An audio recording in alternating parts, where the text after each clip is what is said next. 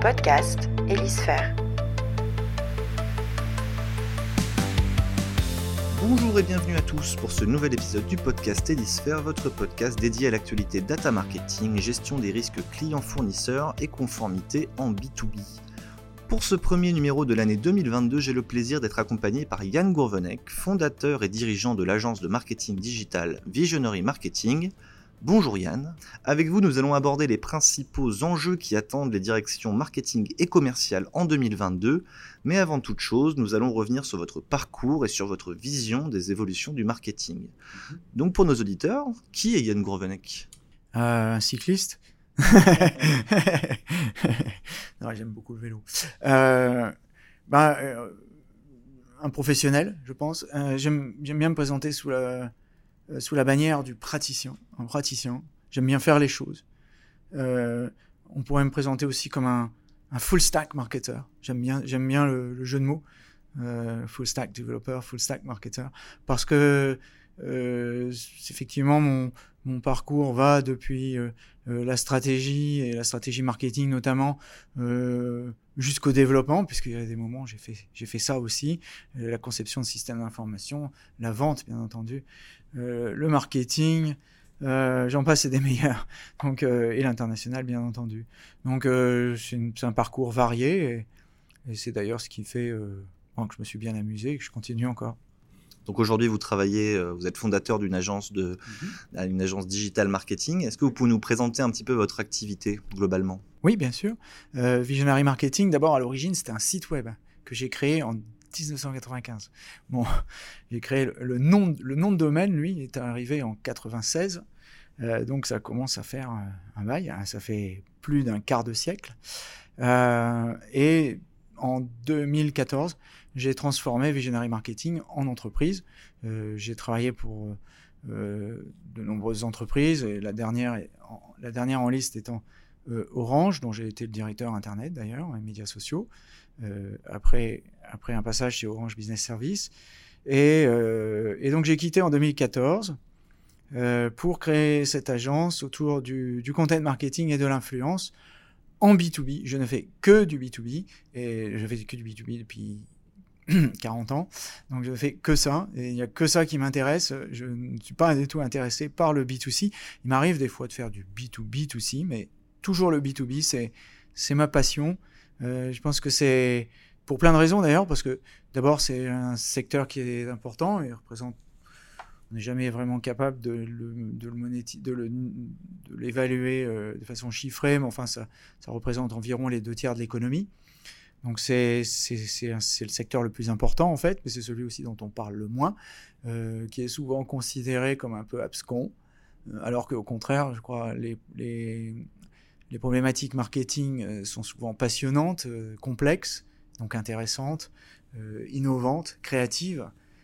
C'est intéressant, quoi. Voilà.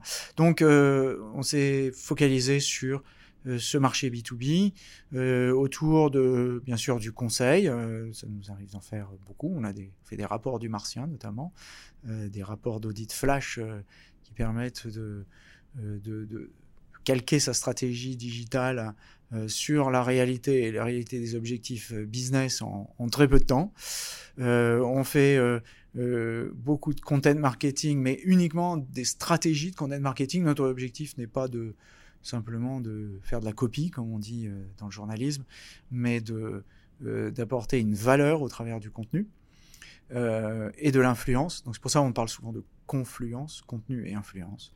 Voilà. Et puis après, accessoirement, on fait un peu de, de formation, euh, de workshop, euh, ce genre de choses.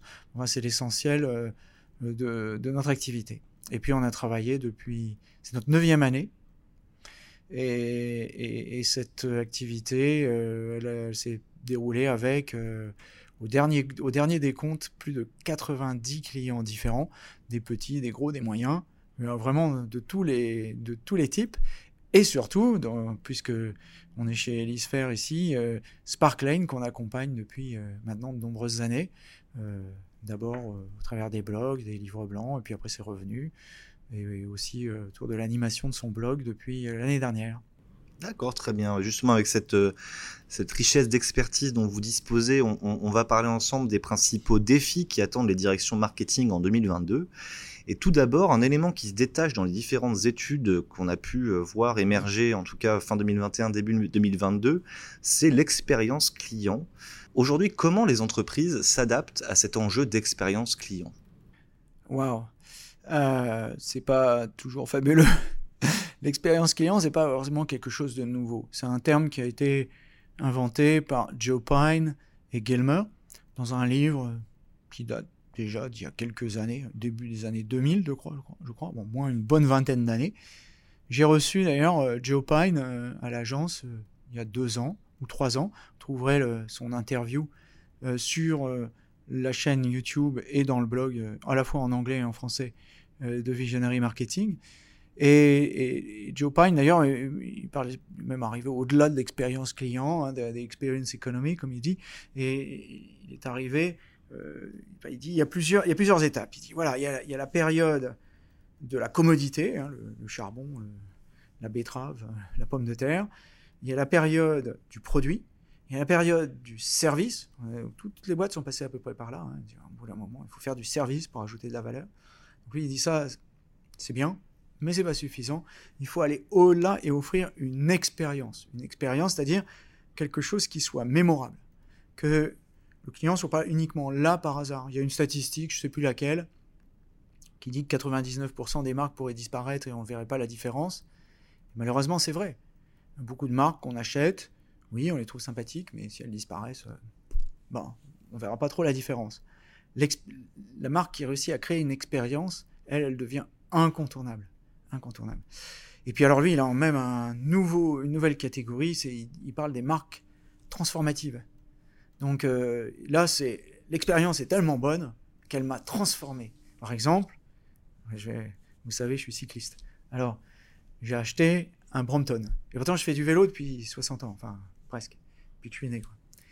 Mais euh, j'ai acheté un Brompton, un vélo pliant, et ce vélo a transformé ma vie.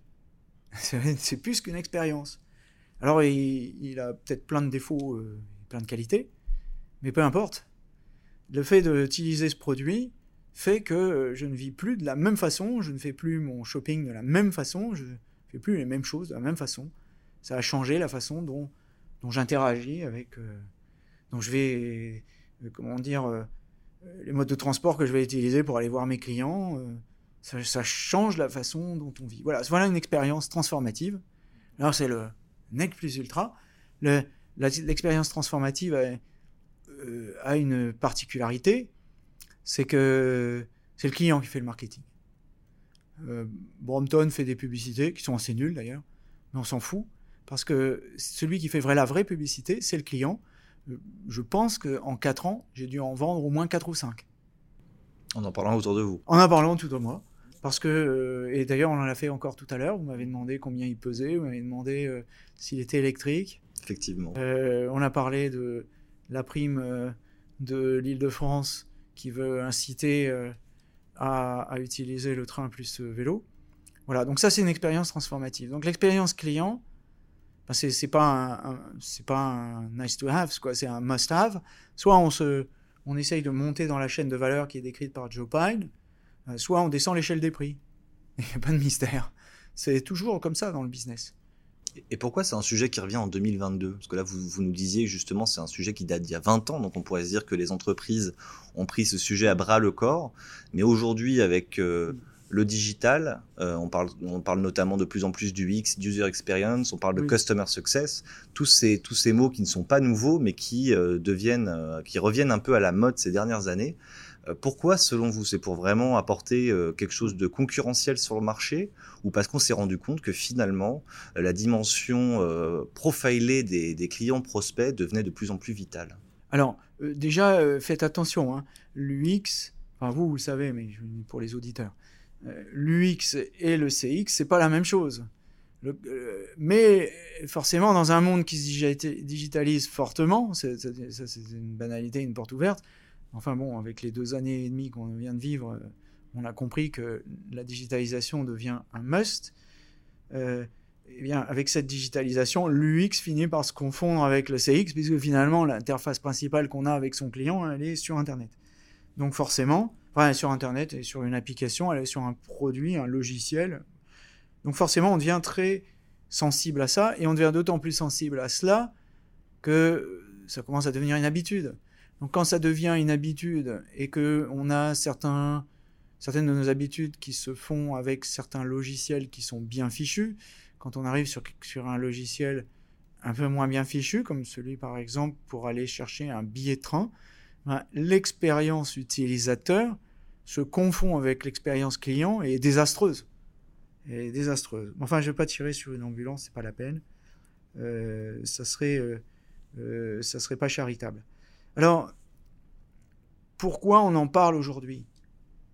Oh, Tout bêtement parce qu'on est grossièrement en retard. Euh, j'ai un article qui date de 2019, déjà qui est assez vieux, euh, enfin décembre 2019, ça fait deux ans, qui est un article de David Bowles que j'ai traduit.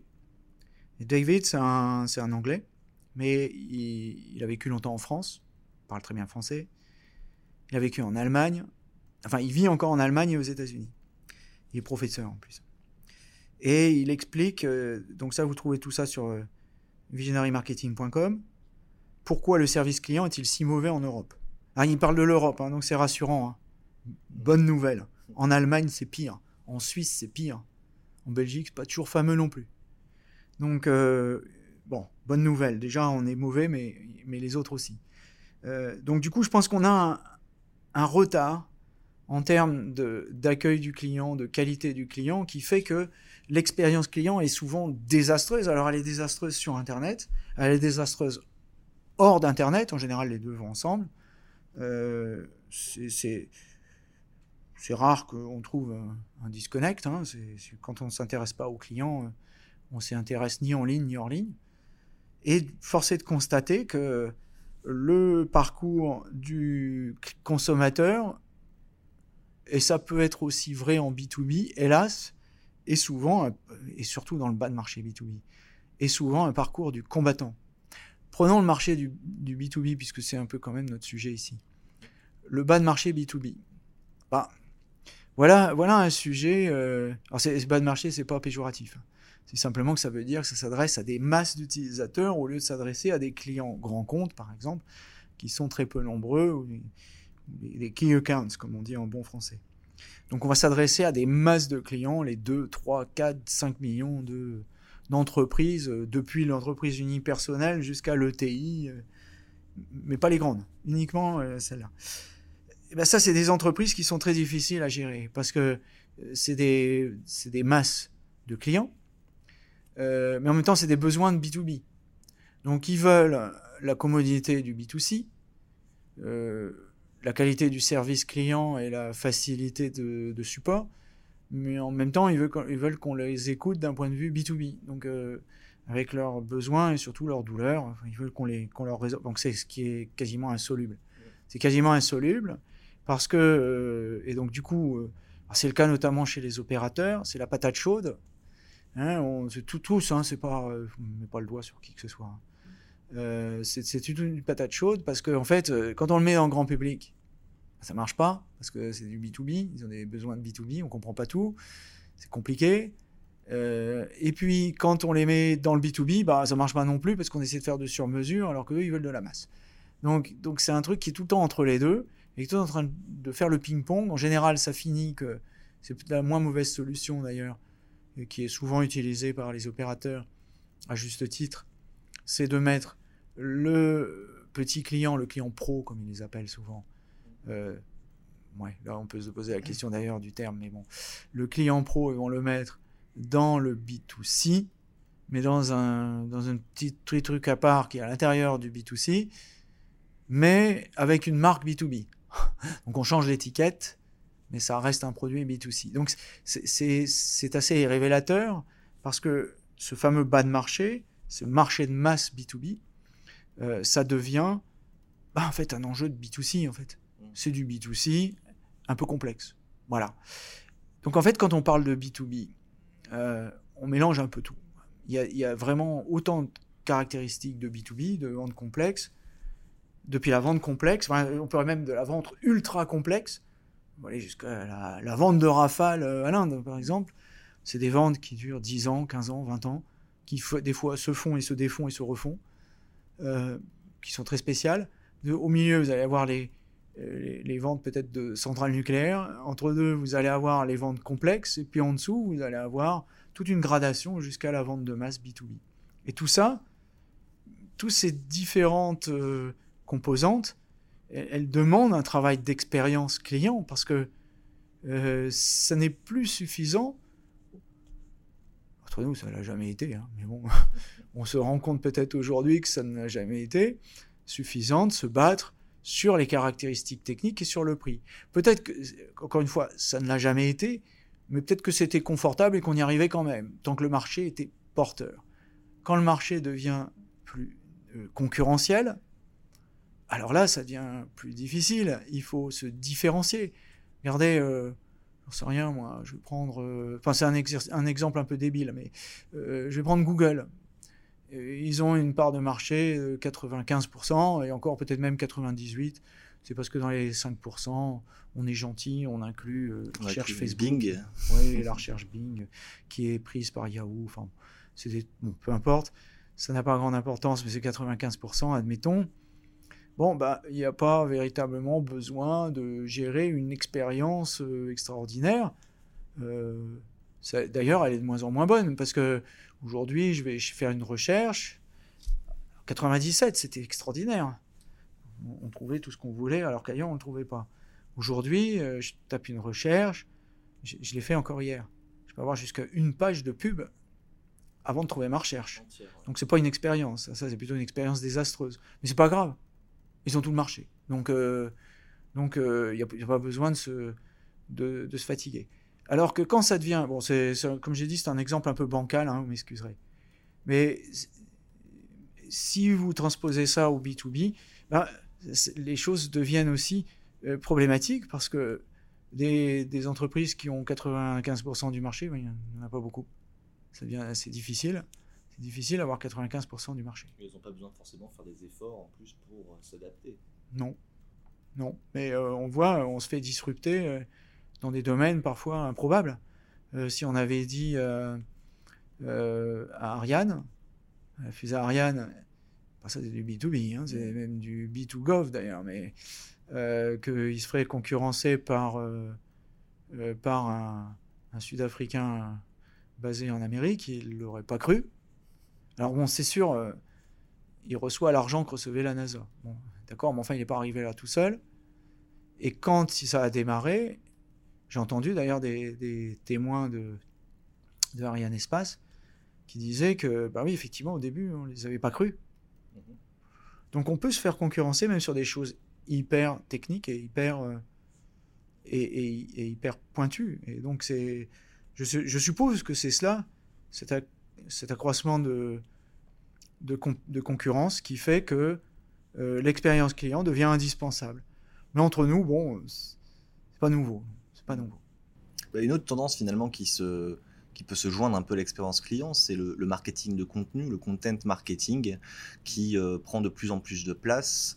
Euh, aujourd'hui, on, on, se rend compte, en tout cas dans le B2B, que la plupart des décideurs n'ont pas forcément besoin euh, d'être accompagnés par des commerciaux dans leur parcours d'achat. Une étude de Forrester démontrait d'ailleurs que un décideur mène entre 70 et 90% de sa réflexion d'achat tout seul, euh, qu'il peut terminer son parcours d'achat à 60% sans être sans avoir été en contact avec un commercial. Aujourd'hui, ce marketing de contenu, il devient de plus en plus présent.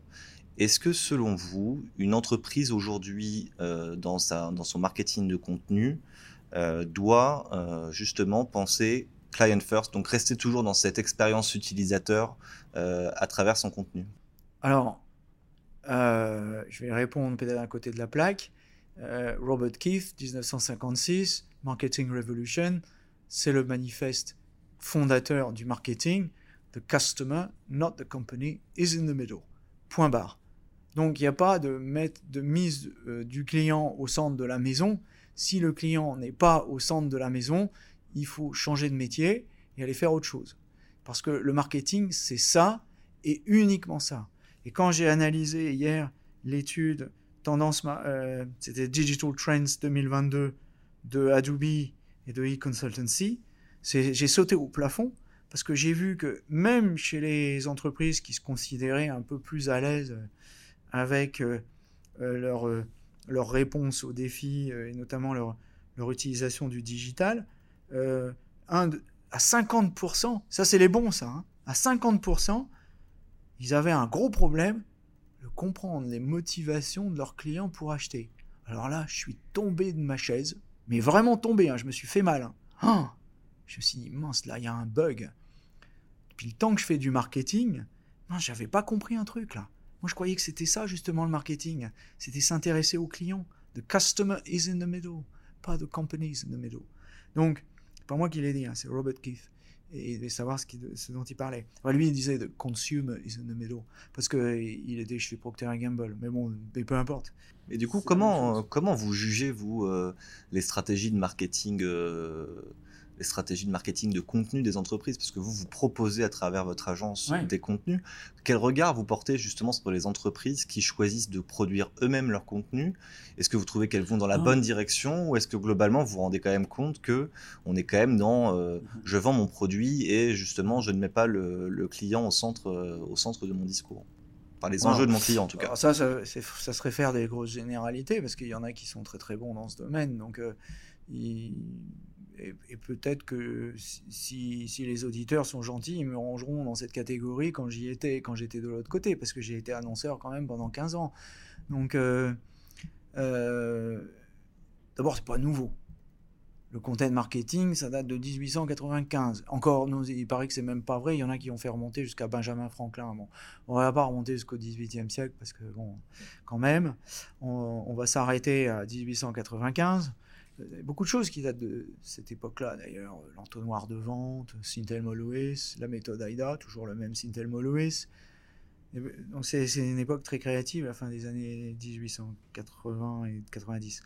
Donc c'est quelque chose qui date, qui n'est pas nouveau, euh, et qui n'est pas bon, a peut-être beaucoup d'entreprises qui découvrent ça aujourd'hui parce que ça se généralise. On est au 21e siècle, on est dans le siècle de la massification, mais on n'est pas dans le siècle de l'innovation. L'innovation, c'était le 19e, c'est le 20e. Mais nous, on est dans, le siècle de la massification. Donc, on est en, on, bah, les entreprises font le même, elles font le même chemin, elles massifient, elles, elles font la même chose, elles créent du contenu. Alors après, il y a plusieurs types de clients. Il y a des clients qui comprennent cette euh, puissance du contenu pour attirer des consommateurs, là on est en B2C, ou dans le bas du marché B2B, euh, ou des clients, des acheteurs, ou des membres de l'écosystème des achats dans le B2C, dans le B2B en vente complexe, bien sûr, il y en a beaucoup qui comprennent. Ils n'y arrivent pas toujours, mais ils comprennent. Euh, et puis il y en a qui ne comprennent pas. Il y en a qui font du contenu parce que c'est à la mode. Ils font du podcast parce qu'on leur dit que c'est à la mode. Ils font du clubhouse parce qu'il y a un chien avec un chapeau qui est allé faire du clubhouse. Ça a toujours existé. Il y a toujours eu une, tentation, notamment dans la communication, aller faire des choses qui sont à la mode. C'est normal, c'est bien, tant mieux. Ça, ça, fait vivre euh, les agences. Après, c'est bien que les, que les entreprises, je ne devrais pas dire ça, hein, parce que c'est mon. tirer un peu une balle dans le pied. Non, non, je tire pas une balle dans le pied, parce que je faisais ça quand j'étais client. Je l'ai toujours dit, j'ai toujours créé, moi, mes content factories. Alors, on n'appelait pas ça comme ça, mais moi, j'ai toujours eu des content factories, et même en mode collaboratif à l'intérieur des, de, de, mon entreprise. Et, euh, et aujourd'hui, je fais ça pour mes clients. J'apprends à des clients à pêcher le poisson plutôt que plutôt que d'aller écrire à leur place, je leur apprends à le faire parce qu'ils savent pas forcément, ils n'ont pas forcément les techniques, notamment de conduite du changement, pour attirer les gens et créer, enfin fédérer une communauté, qu'elle soit interne ou externe. Donc c'est bien que les entreprises s'approprient cela. Il faut que les entreprises s'approprient cela. Et, euh, et, à la limite, euh, travaillent avec des agences euh, aussi quand elles en ont besoin, si elles en ont besoin. D'accord? Mais c'est bien qu'elles se l'approprient parce que c'est une, fonction euh, essentielle. Alors après, il y a contenu et contenu. Il y a contenu pour faire de la pêche en attendant que le client vienne. Ça, c'est bien, toujours pareil, si vous êtes dans le bas du marché B2B et que vous faites du e-commerce, parce qu'il faut améliorer votre SEO. Voilà. Mais quand, vous, quand vous avez 200 clients, euh, votre SEO, euh, on s'en moque, on est d'accord? Par contre, le contenu a une grande importance, mais on ne l'utilise pas de la même manière. C'est des contenus qu'on va pas va pas créer pour la masse. En fait, il y, a, une dichotomie. Plus vous allez, on va prendre une échelle de, qui va vers la gauche et vers la droite. Vers la gauche, on est vers le marché de masse B2B, et vers la droite, on est vers le marché one-to-one complexe, vente complexe. Plus vous êtes vers la droite, plus vous avez besoin de contenu. Ça paraît, euh, un peu euh, contre-intuitif, hein, parce que vous allez me dire, non, j'ai plutôt besoin si je fais de la masse, parce que je vais avoir besoin de faire du SEO. Ah oui, c'est vrai, ça, vous allez avoir besoin. Il faut le faire. D'ailleurs, ça va pas être facile, parce que tout le monde va le faire, et, tout le monde, il va falloir le faire de façon différenciée, et ça va pas être de la tarte. Et puis, plus vous allez aller vers la droite, plus vous allez avoir besoin de créer des contenus pointus qui documentent la problématique du client. Et ça, ça va servir au client, au commercial, à votre approche commerciale, à votre, votre processus de vente qui doit être complètement renversé. Complètement renversé. C'est-à-dire, au lieu d'arriver avec votre petite mallette, vous ouvrez la mallette et vous dites, regardez mon beau produit et les belles fonctionnalités qu'il a.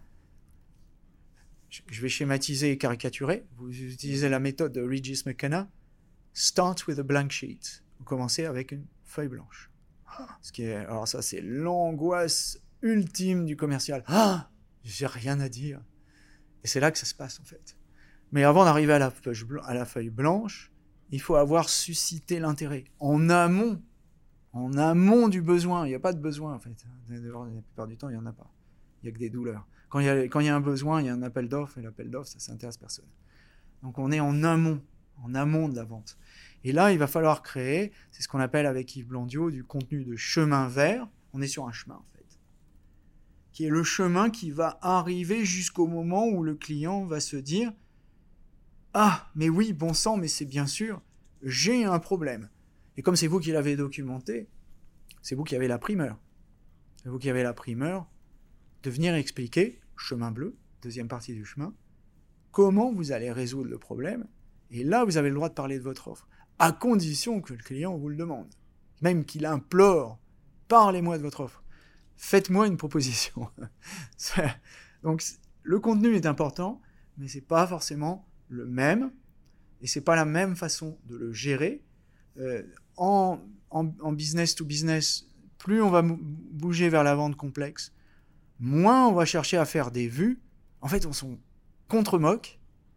Ça n'a aucune espèce d'importance parce que je peux avoir, par exemple, sur mon blog, Visionary Marketing fait quand même près de 1000 visites par jour. En B2B, c'est quand même pas mal. Je vais avoir des articles dont j'ai rien à faire, mais qui font beaucoup de vues. Mais ça m'intéresse pas. Parce que les gens qui le lisent ne sont pas pertinents. Puis je vais avoir un article hyper pointu sur une problématique de conduite de changement ou je ne sais pas quoi. Un truc euh, hyper lourd. Mais voilà, il va être lu par une personne et ça ne suffit. C'est la bonne personne. Voilà. Et puis, ce contenu, il va me servir aussi dans une logique euh, de current-based marketing, qui est, à mon avis, la méthode qu'il faut adopter aujourd'hui en vente complexe. Enfin, une des méthodes, à condition de l'adapter, parce qu'il faut l'adapter. Euh, ces contenus, euh, il faut qu'ils documentent aussi le problème à différents niveaux. Parce que il faut que je multiplie les contacts chez ce client. Mmh. Si je vais voir seulement mes 200 décideurs, je vais vite tourner en rond. Mais il faut que je l'encercle un peu. Enfin, je l'encercle gentiment. Hein, attention, n'aime pas trop les métaphores militaires. Hein.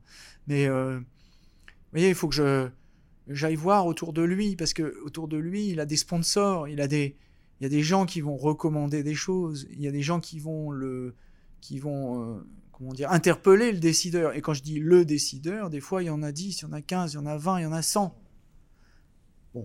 c'est rare qu'il y, ait 100 personnes qui prennent une décision. Hein, mais... Oui, en général, c'est centralisé par une personne. Et du coup, comment vous, vous placez le, le phénomène, c'est pas un phénomène nouveau, mais c'est un phénomène qui s'étend de plus en plus, et notamment en B2B, de l'influence finalement? Parce que l'influence, c'est faire appel à des, euh, bah, des influenceurs, comme on les appelle, un peu mmh. euh, vulgairement finalement, euh, pour toucher de nouvelles communautés. Comment en B2B ça fonctionne et comment ça s'intègre dans une stratégie de content marketing selon vous? Alors déjà, on, en B2B, on ne parle pas d'influenceurs, on parle de leader d'opinion, ce qui n'est pas pareil. Parce que en B2C, je vais me. Enfin, c'est pas très gentil hein, ce que je vais dire, mais je vais me photographier avec un paquet de croquettes devant la Tour Eiffel et je vais toucher 1000 euros. Bon, bof. Euh, moyenne des revenus d'un influenceur en B2C, 20 000 euros par an. Il n'y a pas de quoi euh, abandonner son job. Euh, et puis bon, c'est pas très intéressant de se photographier avec un paquet de croquettes à côté de son chien. Mais je rigole pas, hein, c'est exactement ce qui se passe. En Angleterre, euh, un Instagrammeur euh, qui a 100, 150 000 followers peut faire payer un, un message, un message, 120 000 livres. 120 000 livres. Bon, là, c'est déjà beaucoup plus intéressant. Ça donne envie de se mettre dans la cosmétique. Bon, moi, c'est pas mon truc. Mon truc, c'est plutôt le B2B, c'est l'expertise, c'est le leadership d'opinion euh, sur, les domaines, sur mes domaines de compétences. Donc, déjà, la différence, c'est que un leader d'opinion en B2B, il ne sera leader d'opinion que sur ses domaines de compétences. J'irai jamais faire un blog sur la chirurgie, c'est pas mon truc. Je ne connais rien à la chirurgie. Je ne m'exprimerai pas sur le sujet. Et si je m'exprime sur un sujet euh, où je ne suis pas suffisamment expert, j'irai parler à un expert. Parce que c'est cet expert-là qui va me permettre d'abord de, de m'améliorer moi dans ce sujet-là, et puis ensuite d'apporter un contenu qui sera pertinent. Euh, donc le, le leader d'opinion, euh, on utilise le terme influence parce que c'est celui que le client comprend, mais c'est un horrible terme. Les, influenceurs, fermez les guillemets, préfèrent d'ailleurs qu'on les appelle créateurs de contenu. Donc on est des créateurs de contenu, on est des leaders d'opinion.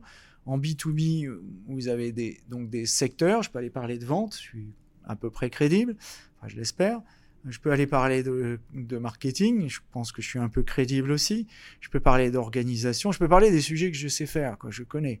Euh, mettre en place un système d'information, c'est bon, j'ai fait ça toute ma vie, euh, ça va, je sais faire.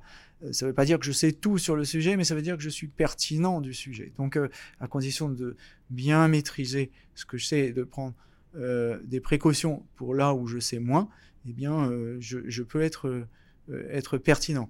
Ensuite, le, leader d'opinion en, B2B, il est très pointu, et comme il est très pointu, ben, il n'y en a pas beaucoup. comme il n'y en a pas beaucoup, on, a vite fait de connaître ceux qui tiennent la route et ceux qui ne tiennent pas la route. Après, il y a ceux qui apportent des choses sur la forme, parce qu'ils font beaucoup de bruit. Il y en a, ça existe aussi en B2B, j'en connais. Je ne dirais pas de nom. Euh, et il y a des gens qui apportent des choses sur le fond. Encore une fois, ce qui est important, c'est pas forcément la masse, que j'ai fait euh, un million de vues euh, ou d'impressions sur LinkedIn ou sur n'a pas grand sens. Est-ce que ça légitime les marques finalement de se, de se mettre en avant avec des, leaders d'opinion? Est-ce que c'est ça que ça leur apporte un bénéfice d'image? C'est-à-dire que l'expertise, on, la joint à celle de, de l'entreprise, l'expertise du leader d'opinion. Est-ce que c'est ça l'objectif final derrière, derrière ces actions de communication marketing finalement? Bah, déjà, il peut y avoir plein de, plein de raisons de faire appel à un influenceur. Euh, souvent, l'influenceur, enfin le, leader d'opinion, pardon, il a un média. Bah, c'est le cas, Visionary Marketing est un média depuis l'année dernière. Enfin, c'est un média depuis toujours d'ailleurs, mais il a, il a une reconnaissance par euh, ses pairs et par le, ministère de la Culture depuis l'année dernière. Donc on est un média. Donc ça, ça change la vie parce que c'est plus la même façon de voir les choses. À partir du moment où il y a un panel de journalistes qui dit euh, ah oui oui ça c'est bien, euh, on peut y aller. Donc déjà le leader d'opinion peut apporter effectivement quelque chose qui n'existe pas dans l'entreprise. C'est difficile. C'est pas qu'il est meilleur ou plus intelligent. Hein, c'est pas ça. C'est qu'il apporte un lectorat différent et il apporte sa communauté. Or, une marque, c'est très difficile de, faire, de monter une communauté quand on a une marque. Je dois avouer, j'ai plutôt du succès avec Orange Business Service en montant euh, autour de sujets comme la cybersécu ou, ou euh, la virtualisation, on avait de très très beaux résultats, un peu moins sur d'autres, mais ça c'était des sujets sur lesquels on avait réussi à fédérer des communautés de gens, de communautés d'intérêt. Mais c'est plus dur pour une marque parce que euh, surtout sur le blog s'appelle euh, mamarque.com. Alors là, ça devient plus dur parce que c'est difficile d'expliquer que ouais non, mais vous, vous êtes juste dans l'amour, et vous donnez des choses. Euh, non, vous êtes une marque. C'est plus. C'est pour ça souvent quand je fais des, blogs, des blogs thématiques avec des clients, je leur, conseille. Il y en a qui suivent, il y en a qui suivent pas le conseil. Hein, c'est de prendre un nom générique pour sortir de la marque. Après, vous me mettez euh, propulsé par machin. Mm. Ok, là, c'est pourquoi pas. Mais, mais vous sortez de la marque. Et donc, ça, le leader d'opinion, il va apporter ça. Il va apporter une caution, pas seulement. Il va apporter un contenu, il va apporter un média, il va apporter un point de vue. Et à mon avis, ça apporte quelque chose à l'entreprise à partir du moment où il est dans la co-création. Où il est. Euh, où lui aussi, de temps en temps, il, fait un petit cadeau. Et puis là, l'entreprise va faire un petit cadeau aussi. Euh, euh, je travaille de temps en temps pour, pour Adobe. Hier, ils m'ont donné un, rapport tendance digitale 2022 en exclusivité. Ah, c'est on a fait un carton. Eux, ils s'y retrouvent. Bon, voilà. Et moi, je m'y retrouve aussi parce que parce qu'ils m'ont donné un contenu euh, à forte valeur ajoutée. Voilà, tout à fait. On, a parlé ensemble à des enjeux du coup marketing qui sont nombreux et qu'on peut étendre un peu à, l'infini parce qu'il y, a beaucoup beaucoup de sujets euh, dans, la, dans la sphère marketing. Euh, les sujets du marketing impactent également les forces commerciales. On en a mhm. parlé avec les circuits de, de vente complexes. Aujourd'hui, comment a évolué la prospection commerciale Comment aujourd'hui un commercial, vous, nous en parliez tout à l'heure, c'est difficile pour un, commercial aujourd'hui de s'y retrouver, l'angoisse de la page blanche. Comment on fait quand on est commercial aujourd'hui pour adresser le bon message au bon moment à la bonne personne? Allez, les commerciaux, ils sont, ils sont, euh, bah, ils sont dans des situations pas forcément très agréables. Bon, c'est un métier très difficile la vente, c'est dur. C'est. C'est pas nouveau hein, que ce soit dur, mais. Mais c'est de plus en plus dur. Et surtout, euh... bah, ça marche pas très fort. Alors, euh, quand j'ai interviewé euh, Tony Hughes, c'est un Australien, il, a fait un bouquin qui s'appelle Take Part Sales. Je l'ai interviewé pour, pour Sparkling. Mm-hmm. Et euh, il, il, me disait de 40 à, selon les secteurs, de 40 à 70% des vendeurs sont, passent à côté de leur, euh, de leur quota. Euh, je ne sais plus combien, il, me donnait des chiffres, j'essaie de les retrouver. Euh, les vendeurs ne comprennent pas ce que, ce que disent les acheteurs. Enfin, les acheteurs ne comprennent pas ce que disent les vendeurs non plus d'ailleurs. Donc, il y a, y a un gros souci. Je vois, en fait, les, les vendeurs sont perdus. Ils sont perdus. Pourquoi ils bah, euh, c'est pas pourquoi ils sont perdus, mais en tout cas, ils sont perdus. Et, du coup, le pourquoi, je ne sais pas. Mhm. Est-ce que est-ce que c'est dû au fait que euh, la vente a changé? Je suis pas persuadé de ça, parce que j'ai fait de la vente il y a très longtemps. Et, j'ai pas la sensation que vraiment que ça ait changé. Enfin, je dirais les bons vendeurs, ils faisaient de la vente par la solution aussi. Euh même en vendant nos machines à laver chez Philips. j'ai eu le privilège d'être dans une très grande école de vente, donc j'ai appris chez Philips. J'ai vu de très grands vendeurs, très très grands vendeurs. Aujourd'hui, ils sont remplacés par un, type qui vend à toutes les 30 heures de l'achat et un site web qui sert aux approvisionnements. Il y avait 350 vendeurs, il n'y en a plus d'un seul. Est-ce que c'est pas ça la difficulté pour les commerciaux finalement L'évolution, l'évolution des méthodes. Euh, la concurrence, vous en parliez tout à l'heure, euh, qui, s'est accrue, euh, les réseaux sociaux qui sont devenus des vrais, des vrais filons de prospection, mais qui sont difficiles à appréhender. Il y a beaucoup de, nouveautés qui font que, qui peuvent justifier justement de la difficulté qu'ont les commerciaux aujourd'hui à, retrouver leurs petits. Le réseau les réseaux sociaux, pas moi qui vais dire ça, puisque je passe ma vie à faire du social selling, je fais que ça même. les réseaux sociaux sont une véritable opportunité le souci, c'est qu'ils sont pris dans un étau, les commerciaux sont pris dans un étau qui fait que quand ils sont sur les médias sociaux, ils le perçoivent comme une mauvaise solution. Enfin, c'est pas eux qui perçoivent comme une mauvaise solution, c'est qu'ils transforment le média social en mauvaise solution. Exemple, quand on fait des formations avec les commerciaux au social selling, en général, on leur demande c'est quoi vos problèmes, c'est quoi vos soucis? Et alors, là viennent des, tas de citations fort intéressantes du style j'envoie des salves de 3000 mails et j'ai une réponse. Ou j'ai pas de réponse du tout d'ailleurs. Quand j'envoie des mails à mes clients, j'ai pas de réponse.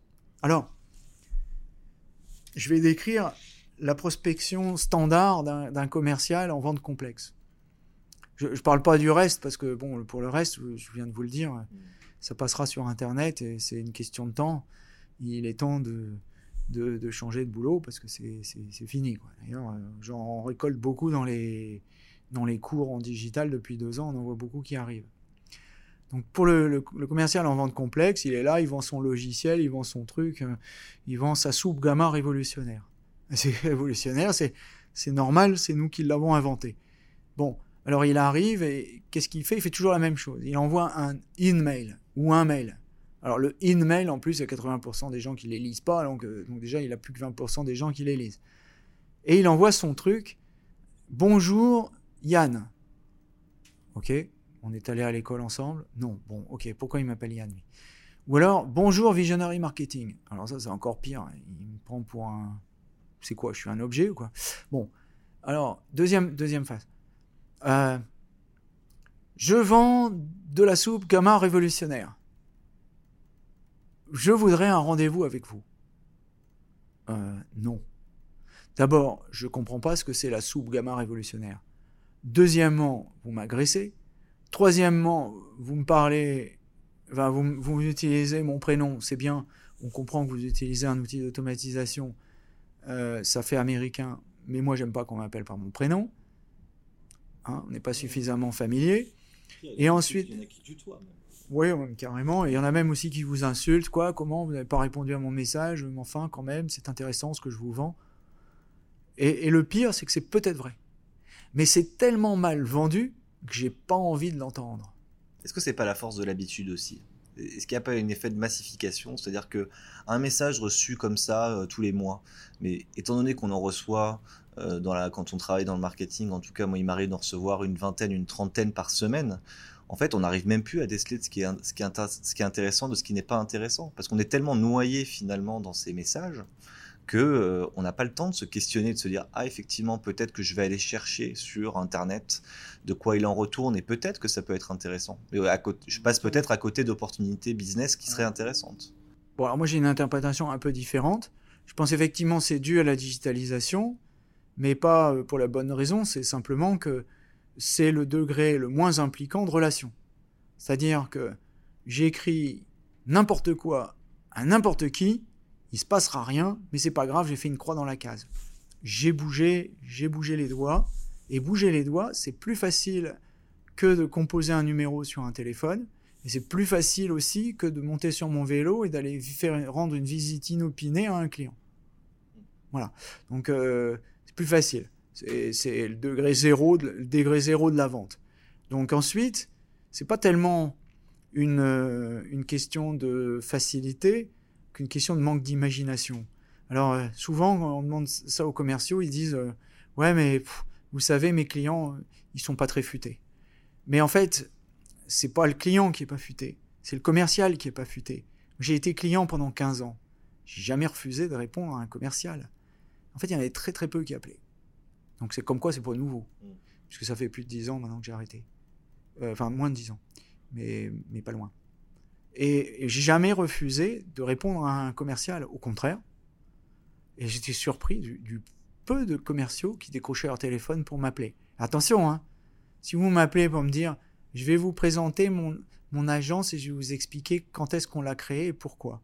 Hein, j'en ai rien à faire. Mais alors vraiment, s'il y a bien un truc qui m'intéresse pas, c'est bien l'historique de votre agence. Moi, ce qui m'intéresse, c'est le futur, pas la préhistoire. Donc, en général, je dis aux, gars, bon, arrêtez votre PowerPoint là, euh, je m'en fous, m'intéresse pas. Euh, passons, passons à la chose suivante. Qu'est-ce que vous pouvez faire pour moi? Et là, c'est là vous voyez, même quand vous tendez la perche et que vous êtes client, vous avez un commercial sur 20 qui comprend.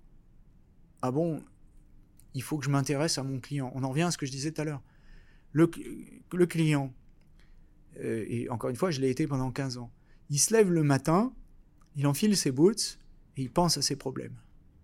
Et il se dit Ah, mais comment je vais faire ça? Comment je vais résoudre ça? Ah, puis j'ai un problème là avec euh, un employé, puis j'arrive pas à le contourner, mais comment je pourrais trouver une solution pour? Et puis euh, là, j'ai un problème, j'ai un système d'information complètement pourri, il faut que je le remplace. Oh là là là là, quelle galère Et puis, euh, ah, on veut me prendre 10% sur mon budget. Comment je vais faire pour, pour gérer mon truc et, continuer, que ça continue à marcher? Et j'ai mon ROI qui marche pas, et j'ai mes chiffres qui comprennent pas, etc. etc. Des problèmes, on en a toute la journée. On gère des problèmes toute la journée. Et, ça, c'est quelque chose que les commerciaux comprennent pas. Et puis j'ai eu des commerciaux qui sont venus me voir. On est encore amis, 20 ans après. Ils venaient me voir et ils me disaient oh, J'ai regardé ton site web là, j'ai regardé ton truc sur les médias sociaux. Tu as un problème là. Et je pense qu'il y a peut-être bien une solution. En général, le gars repartait avec sa commande dans la foulée dans la foulée. Parce que euh, il, me, il, me, il me soulageait d'un problème.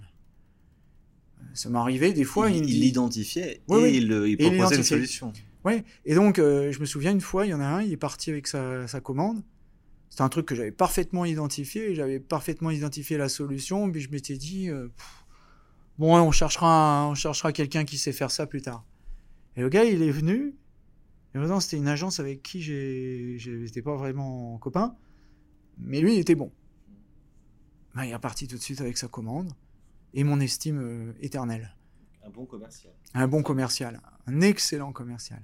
J'en ai eu plusieurs des comme ça, heureusement, mais il n'y en avait pas beaucoup. J'en ai eu deux. Sur toute la palanquée, euh, ça fait pas beaucoup. Et les autres, ils venaient avec leurs produits et moi, je faisais baisser les prix. Voilà. C'était simple. Euh, parce que je c'est plus facile d'acheter que de vendre. Hein. C'est facile de passer à l'achat quand vous avez été vendeur, c'est difficile de passer à la vente quand vous avez été acheteur. Parce que j'ai vu ça, c'est, j'en ai vu des acheteurs se bananer, euh, c'est très très dur la vente, beaucoup plus dur. Les achats, c'est relativement facile, enfin si vous êtes euh, un peu, un peu organisé. Hein. Mais bon, voilà, donc c'est pas que vos commerciaux, ils sont seulement fainéants, ils sont un petit peu fainéants quand même, pas mal, mais c'est surtout qu'ils manquent d'imagination. En fait, ce que je dis toujours, c'est, euh, que j'en ai comme ça, ils me disent, ouais, mais vous comprenez, mais moi j'ai envoyé 3000 messages sur LinkedIn et je fais une vente. Et là, je dis, mais alors, au secours, quoi. Au secours. Mauvaise, ah. stratégie. C'est pas une stratégie, c'est un gars qui a acheté un canon à mail sur, euh, qu'il a branché sur LinkedIn, qui d'ailleurs va se faire dégager parce que LinkedIn dégage les automates, des automates euh, quand même, depuis le temps, ils, ont, qu'ils auraient dû les dégager, ils dégagent seulement maintenant. Et, alors que, en se creusant un peu le ciboulot, et pour ça qu'on en revient au contenu, euh, il y, a des, y a des méthodes, il y a des astuces qui permettent d'engager la discussion avec des prospects qui sont pas sur le mode du euh, j'ai une clé à molette pour visser votre vis, mais qui, qui plutôt vont expliquer pourquoi les vis se dévissent toutes seules. C'est là qu'on parle de social selling finalement. C'est, ça, c'est le vrai social selling. C'est le B à bas. Euh, ouais. Bah, attention, parce que le social selling, c'est pas non plus poster un contenu sur les médias sociaux et attendre gentiment qu'il y ait un type qui appelle. Ouais, parce qu'il y a ça aussi, euh, toujours pareil, c'est toujours la même fainéantise. On croit que la machine va faire le boulot. Non, le jour où la machine fait le boulot, ben, vous serez parti parce qu'elle vous aura remplacé. Voilà. Donc, euh, c'est. Non. Et on a encore un job pour, pour l'instant et pour un moment euh, en vente complexe, mais il va falloir monter en compétences pour aller créer, ces leads et pas seulement attendre que le marketing vous apporte le truc tout cuit dans le bec. Parce que le marketing tombera toujours à côté de la plaque. Il va vous mettre un contenu, vous allez faire de l'inbound, vous allez vous retrouver avec des gens qui ne sont pas dans la cible. Et donc là, du coup, vous allez dire, bah, ils ne sont pas dans la cible. Ben oui, c'est normal. C'est pour ça que l'inbound est un échec pour un content marketing. Attention, hein, ça ne veut pas dire que c'est inutile. C'est utile. On y reviendra, je pense, en conclusion, parce que justement, on, va, on va finir par euh, parler euh, des liens euh, étroits et parfois mal compris qu'il peut y avoir entre le marketing et, les forces commerciales. Mais juste avant de parler de ça, on a parlé des enjeux de, prospection. Mm-hmm. un, des un des autres enjeux majeurs pardon, de la, du commerce aujourd'hui, c'est la fidélisation. Et globalement, aujourd'hui, le content marketing joue aussi un rôle assez important pour euh, justement, à travers un, marketing de rétention, garder et alimenter euh, justement le, client existant. Euh, est-ce que, est que ça, vous, vous avez vu des évolutions par rapport à ça? Est-ce que finalement les clients sont toujours plus gourmands, de, toujours plus exigeants avec, euh, avec ce qu'on peut leur fournir une fois qu'ils sont rentrés dans le process de vente? Ben, La fidélisation, ça doit être le sujet le plus rebattu du marketing et peut-être le plus mal, mal traité.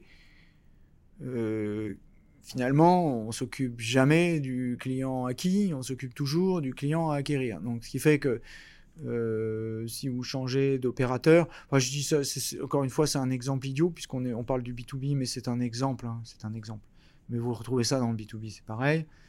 Euh, vous allez changer d'opérateur, alors là, on vous fait un pont d'or vous restez chez le même opérateur, et là, on ne vous parle pas. Je vais vous expliquer le cas d'un excellent journal économique, comme il n'y en a plus qu'un, on va vite trouver lequel, euh, qui est euh, disponible dans ce joli pays, auquel je suis abonné, et que j'aime bien, euh, ce journal, et qui me fait des, remises, enfin qui fait des remises à tous les nouveaux clients de 50%.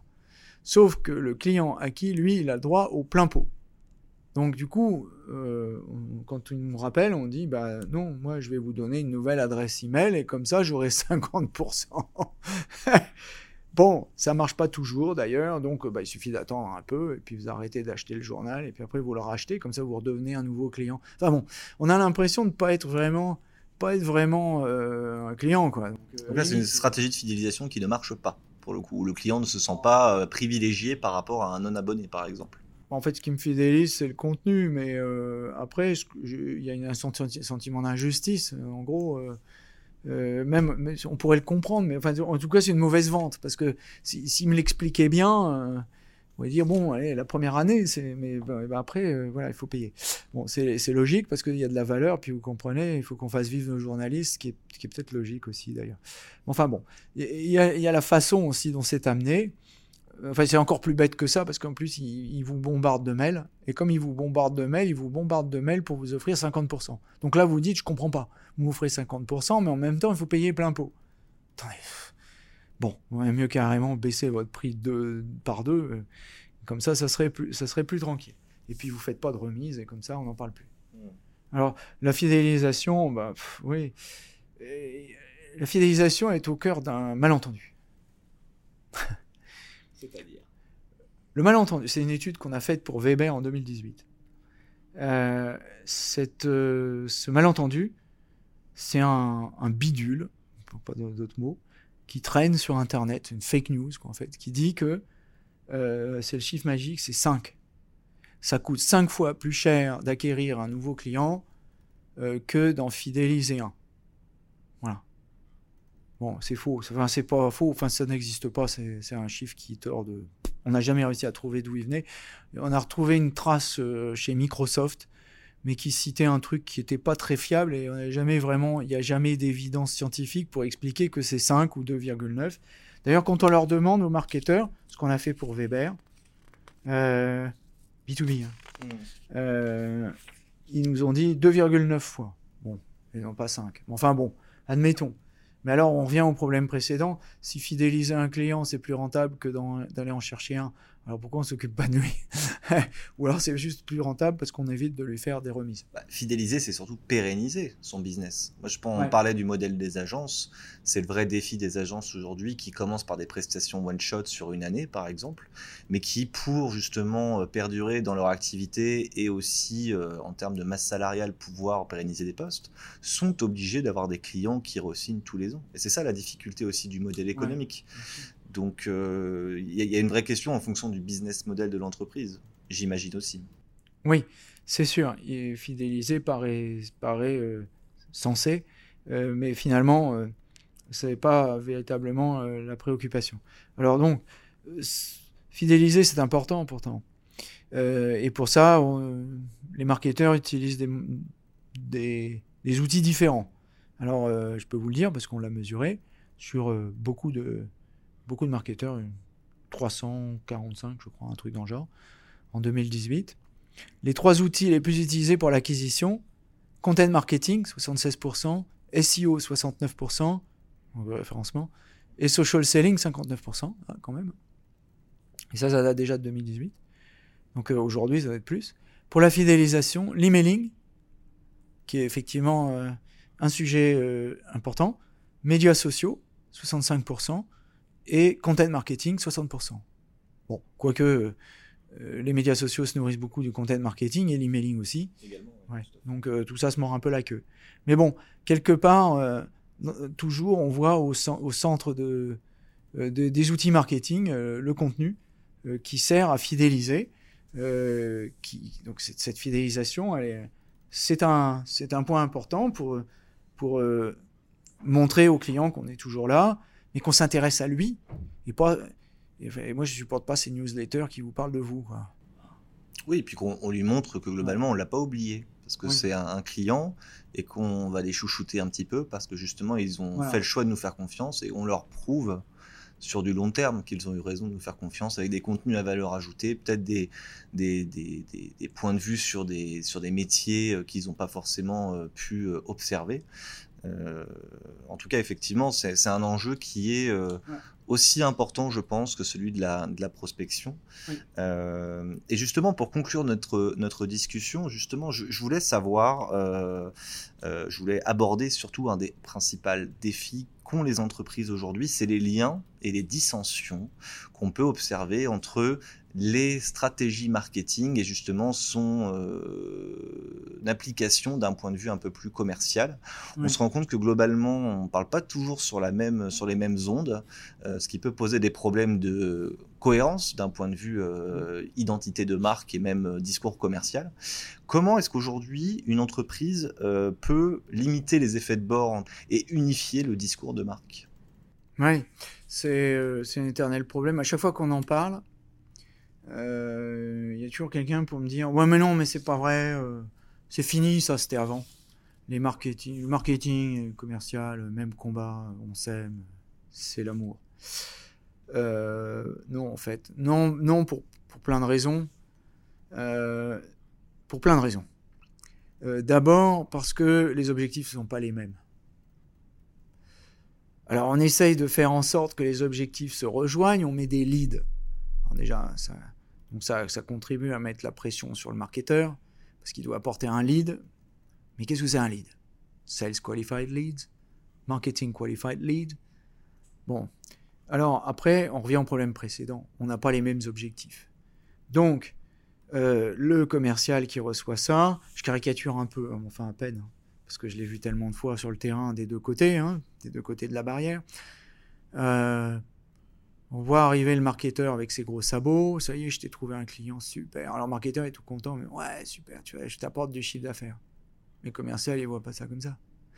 Le commercial, il, est, il est, comment dire, euh, payé au, dépassement ou à, l'atteinte de son quota, dont on a dit d'ailleurs que Tony Hughes avait l'air de dire que c'était pas vraiment la grosse fête. Enfin bon, on sait comment ça se passe. Le quota est pas atteint on attend la fin de l'année, on pleure un peu, et là on vous met un challenge. et là, vous videz les poches, et hop, vous avez le cadeau de Noël qui tombe tout seul. Donc, et là, au milieu de ça, le marketing arrive, euh, la gueule enfarinée, euh, tiens, je t'ai trouvé un lead. Et le, le, commercial, il voit pas ça comme ça, lui, il voit pas un lead, il voit un quota. si on m'apporte plus de ventes, je vais augmenter mes ventes, oui, c'est certain, mais en même temps, je vais augmenter mon quota. Donc moi, ce qu'il faut que je fasse, c'est que j'augmente mes ventes juste ce qu'il faut pour qu'on me donne un sucre d'orge à la fin de l'année, mais pas trop pour pas qu'on m'augmente mon quota, parce que si on m'augmente mon quota, je vais avoir plus de mal tous les ans, ça va être la course et je vais, je vais devoir sauter plus haut tous les ans. C'est difficile. Donc il y a, forcément une, une, une compétition, enfin c'est pas une compétition, c'est un disconnect, quoi. C'est d'un côté, il y a quelqu'un qui veut faire plaisir, mais l'autre, il y a quelqu'un qui n'a pas envie qu'on lui fasse plaisir. Après, on pourrait voir les choses de manière plus vertueuse et se dire que finalement, le marketing à travers le contenu donne des, des, éléments de réponse aux commerciaux pour leur permettre d'aborder de manière plus sereine euh, leurs prospects éventuels. Oui, alors bon, ça, il faudrait qu'ils sachent les utiliser. C'est pour ça que je prône une autre, une autre solution. Euh, Non, mais là, ici, je décris ce qui est. Hein, je décris pas ce qui devrait être. Voilà, voilà, comment ça se passe. Donc, en fait, le, marketeur amène un, sales un marketing qualified lead. Et c'est là qu'on a inventé toute une catégorie. Et j'ai tout un article comme ça sur Sparklane. Mm. Euh, le, commercial arrive et dit non, non, c'est pas un sales qualified lead, c'est juste un marketing qualified lead. Et, et qu'on me dise pas que ça n'existe pas, hein, parce que j'ai vu des bagarres comme ça, y compris, et même surtout aux États-Unis, avec les, les, le, marketing qui poussait euh, ces, marketing qualified leads, MQL, et de l'autre côté, le SQL, oh, c'est pas un sales qualified lead. Si ça se trouve, ça arrive dans certains cas, le commercial prend le lead, il fait une petite boulette, il le met à la poubelle, et puis une fois que le marketing a tourné le dos, il le récupère et il appelle le mec en loose day. Mais qui tranche? Bah, C'est lui qui tranche parce que c'est. du coup. Oui, mais bon, peu importe, peu importe où est la faute, il y, a la faute à la personne. Simplement, les individus cherchent à, travailler aussi dans leur intérêt personnel, et ce qui est logique. Ce n'est pas un reproche. C'est simplement que le, système est mal organisé. Et c'est pour ça qu'il faut changer la vente et renverser la, logique de la vente. D'abord, et tout le monde va en prendre pour son grade. D'abord, le marketeur doit aller vendre. Un marketeur qui n'a pas fait de vente, ben c'est pas un marketeur. Market, to market, ça veut dire mettre sur le marché. Si on n'a pas été mettre sur le marché et qu'on ne sait pas ce que c'est se prendre une claque chez un client, ben, on ne peut pas être un bon marketeur. C'est pas possible. C'est dur, c'est dur de vendre. Et comment vous pouvez aller voir un vendeur après en lui disant euh, je vais te botter les fesses parce que tu n'avances pas assez vite si vous, vous ne vous êtes jamais fait botter les fesses pour aller plus vite? C'est pas possible, vous n'êtes pas crédible, on vous croira jamais. D'accord? Donc il faut montrer l'exemple. Il faut montrer l'exemple aussi parce qu'il faut redécouvrir euh, cette capacité d'écouter le client, qui est l'objectif principal du marketing. Si on n'écoute pas le client, euh, on sert à rien. Euh, j'étais chez Philips, je répète. Euh, de temps en temps, on sortait, c'était un honneur pour nous, on sortait le marketeur. On amenait le marketeur au plus grand client du, secteur, qui se dépêchait de déballer toutes les brochures de Braun et les listes de prix. Bon, bien sûr, la semaine d'après, il faisait la même chose avec Braun, il déballait les listes de prix de Philips qu'il lui donnait. Hein. Enfin bon. Enfin, au minimum, on avait tous les prix de la concurrence on savait exactement ce qui se passait sur le marché, on connaissait les tendances, on savait comment les, produits, les fonctionnaient. Et elle disait des choses aux marketeurs qu'elle ne nous disait pas à nous. Et, le marketeur, euh, lui, il grattait sur son, sur son carnet et comme un fou, il avait une étude de marché gratos. Donc c'était un, c'était d'une valeur incommensurable, incommensurable parce que le marketeur sortait sur le terrain. Et à mon avis, il aurait dû sortir un peu plus souvent encore. Enfin bon, c'est, il aurait dû être là plus souvent. Justement, ce dialogue qui peut pas s'instaurer finalement, parce que les commerciaux ont cette expérience-là du terrain et peuvent la remonter aussi aux marketeurs. C'est peut-être un, dialogue qui doit se nouer euh, au final pour que ça fonctionne mieux. À partir du moment où on n'est pas incentivé sur les mêmes choses, on on préserve de l'information et on fait de la rétention d'information. Encore une fois, c'est pas un reproche, c'est un, un, réflexe naturel, stupide, mais naturel. Euh, ce que j'ai appris aussi, c'est que quand les vendeurs sont incentivés en groupe, du coup, le groupe fonctionne. Pas par altruisme, mais parce que leur, la, comment dire, la rémunération des bons dépend de la rémunération des mauvais. Donc ils viennent aider les mauvais. Enfin, les moins bons, on va dire. Je, dois avouer, je faisais partie des moins bons, donc euh, euh, je l'avoue humblement. Et, j'avais euh, des amis vendeurs qui étaient vraiment très bons, et qui venaient me filer des coups de main. Quelque part, c'était un peu vexant, mais en même temps, ça rendait service à tout le monde. Bon, voilà, et ça évitait de se mettre la pression, et j'ai pas besoin que le chef de vente me gueule dessus. Et, j'ai appris beaucoup de choses grâce à eux. J'ai appris énormément. Voilà. Donc, je pense que le marketeur, d'une part, doit y faire un effort, il doit retourner sur le terrain. D'autre part, le vendeur doit changer la façon de voir les choses et il doit renverser sa logique de la vente. Il doit s'intéresser au marketing parce qu'il a besoin du marketing pour vendre. Donc je pense que de toute façon, là, le renversement de la logique de la vente, il passe aussi par des équipes pluridisciplinaires. On ne peut pas avoir simplement des marketeurs qui sont là euh, à fournir des contenus et puis qui attendent que, truc, que ça arrive chez eux comme si c'était un faux preneur, quoi. Hein, c'est, c'est pas ce qu'on leur demande. Mais il faut qu'il y ait des équipes pluridisciplinaires. Je l'ai vu, on a mis ça en place chez OBS, d'ailleurs, il y a très longtemps, dans un programme qui s'appelait Orange Business Service, partenaire de ses clients. C'est très vieux, il y a une vingtaine d'années. C'était tous les débuts de l'ABM. On savait pas comment ça s'appelait. Nous, c'est du, Monsieur Jourdain, c'est de l'ABM. On savait pas. On savait pas pourquoi, mais c'était comme ça. Euh, les marketeurs travaillaient dans des équipes euh, communes avec les vendeurs. Ils faisaient des démonstrateurs extraordinaires qui décrivaient les problématiques clients et comment on pouvait les résoudre avec la technologie. Sans rire, il y avait des démonstrateurs qui étaient montés en, en partenariat avec Cisco. Il y en avait un à Caen sur le magasin du futur. Il était mille fois mieux que celui d'Accenture euh, qui était à, à Sophia Antipolis. Mille fois mieux. Et ils ont, c'était un outil de vente extraordinaire. Et le marketeur mouillait la chemise. Il faisait pas seulement que d'envoyer des mails. Il était là, il était là avec les clients, il accompagnait les commerciaux, il accompagnait les clients aussi. Donc je pense qu'il y a un travail ici à faire. Il faudrait, à mon avis, que les marketeurs soient dans le même bain.